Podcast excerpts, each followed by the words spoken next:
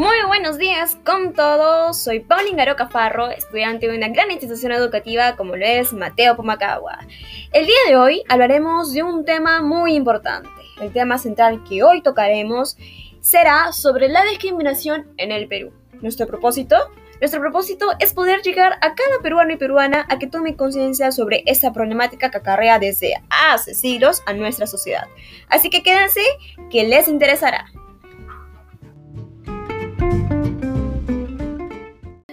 Como ya se suele ver y se cree que es completamente normal, ya sea en noticieros, radios o incluso, sí, incluso en nuestro propio hogar, las continuas justificaciones, agresiones y manipulaciones de hoy en día para tapar de lleno completamente la excusa de la discriminación racial que en pleno siglo XXI abunda por montones en nuestro Perú, siendo uno de ellos lo que ha vivido últimamente nuestro presidente actual por parte de la presidenta del Congreso, quien le rechazó el saludo de una manera muy, muy, muy notable.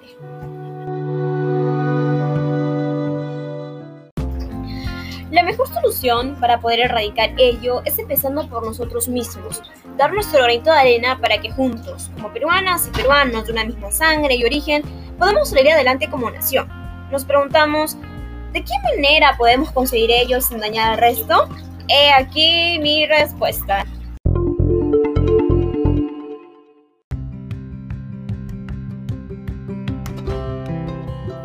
Paso 1. Prejuicios y estereotipos.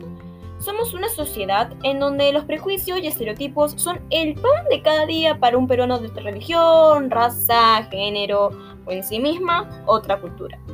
Debemos dejar ello de lado es parte de un siglo que no queremos retroceder. Empezamos por ahí e incluiremos otro punto indispensable, la aceptación. Aceptémonos tal y como somos y aceptemos al resto, incluso con sus virtudes y defectos. Paso 2. El respeto y la empatía. Son dos reglas de oro que van de la mano y que más que practicar debemos nacer con ello. El respeto es un valor que muchos saben mantenerlo, ¿eh? pero pocos son los que lo demuestran. Practiquemos la famosa frase del te respeto y me respetas. De la misma manera la empatía. Seamos solidarios y altruistas con el resto. Paso 3. Luchemos por nuestros derechos. Aprendamos y sepamos cuáles son nuestros derechos, para que nadie los pisotee y ningunee, porque nuestros derechos valen oro.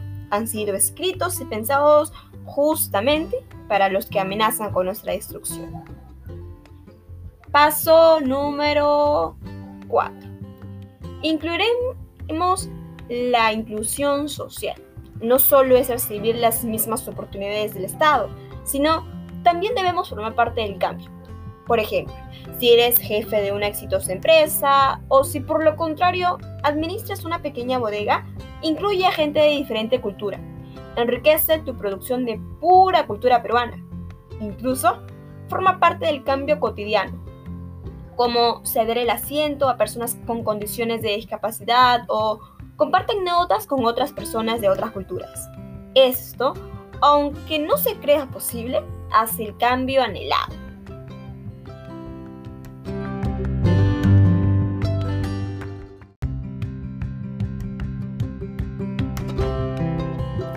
Para finalizar, deseo que cada compatriota tome conciencia del gran desorden y desunión social que ocasiona la discriminación y el racismo.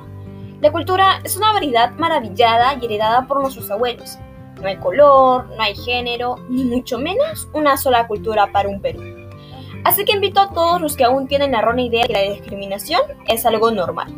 Pues no se dejen guiar por aquellos pensamientos del siglo pasado, que vean el gran valor de cada persona.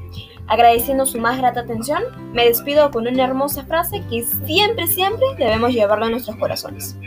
El cambio no era ayer ni es mañana.